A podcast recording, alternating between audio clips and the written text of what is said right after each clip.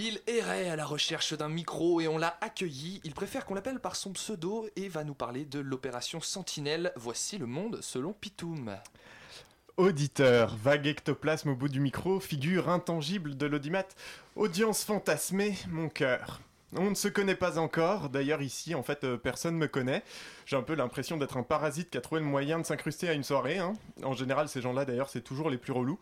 D'ailleurs tu le vois pas là mais il y a euh, Erwan et euh, Anne-Sophie qui sont en train de se lancer des regards genre euh, bordel mais qui c'est lui? Mais que se passe-t-il? C'est qui ce mec? Pour tout te dire en plus ils sont vachement dans la merde parce que je leur avais annoncé une chronique sur l'opération Sentinelle effectivement.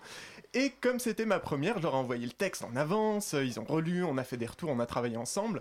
Et là, ils sont en train de se dire que je- ce que je bave n'a absolument aucun lien avec ce qui est marqué sur leur fiche. Et là on est un petit peu paumé. Voilà. Mais voilà, Mais Où entre-temps, veut-il en venir? Voilà-ti, voilà-ti pas qu'un manuel de bioéthique pour les jeunes. Ah là là Admire s'il te plaît mon interprétation orale des guillemets. Manuel distribué entre, entre autres dans des lycées privés un peu partout en France, a pointé le bout de sa propagande anti-avortement sur les réseaux sociaux.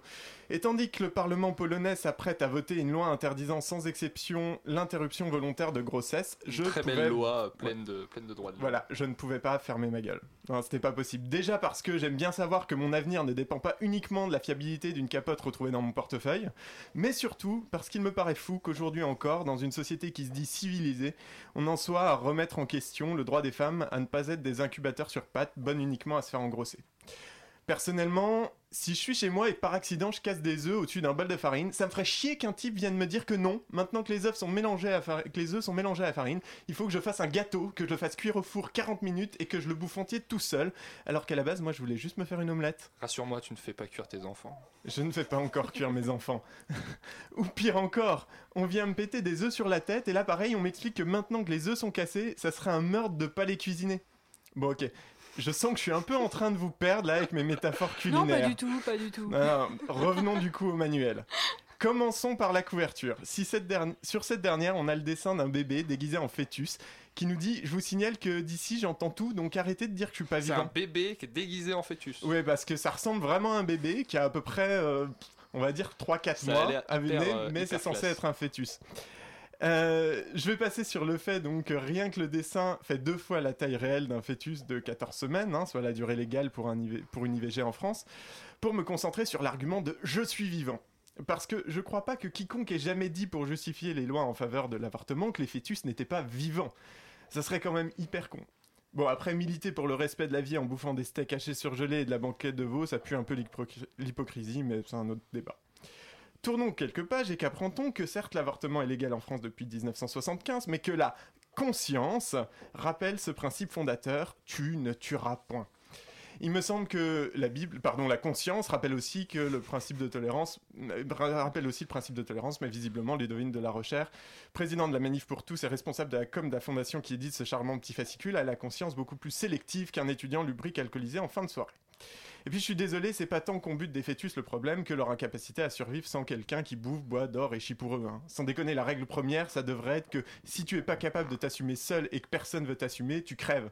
Bon, ça peut paraître un peu excessif et surtout périlleux pour les Occidentaux qui seraient bien incapables de bouffer sans Picard et McDo, mais en même temps, à titre personnel, je suis pour l'avortement post-natal jusqu'à 18 ans avec des coups de pelle derrière la nuque. Non, je pense qu'on devrait avoir le droit de, rega- de regarder son Je ne gosse de pense pas que le cadre légal soit adapté à ça. je pense qu'on devrait avoir le droit de regarder son gosse de 15 ans vautrer devant Touche pas à mon passe et décider que non, en fait, c'était une connerie.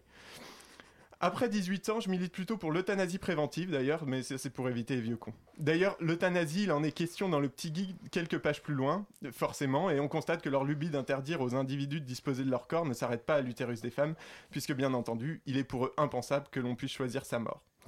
Bref, entre l'avortement et l'euthanasie, il s'autorise aussi un petit laïus transophobe, hein, Ah bah oui, forcément, faut Oui, que ça, ça parce va que de pair, le- on peut pas faire l'un sans l'autre. Voilà. On, on ne peut pas dire donc que quelqu'un euh, n'a pas un genre en harmonie avec son sexe biologique. hein. C'est une source de souffrance. Ah oui. Pour qui, on sait pas. Probablement pour leur encéphale plus étriqué qu'un col roulé XS corps rétréci au lavage.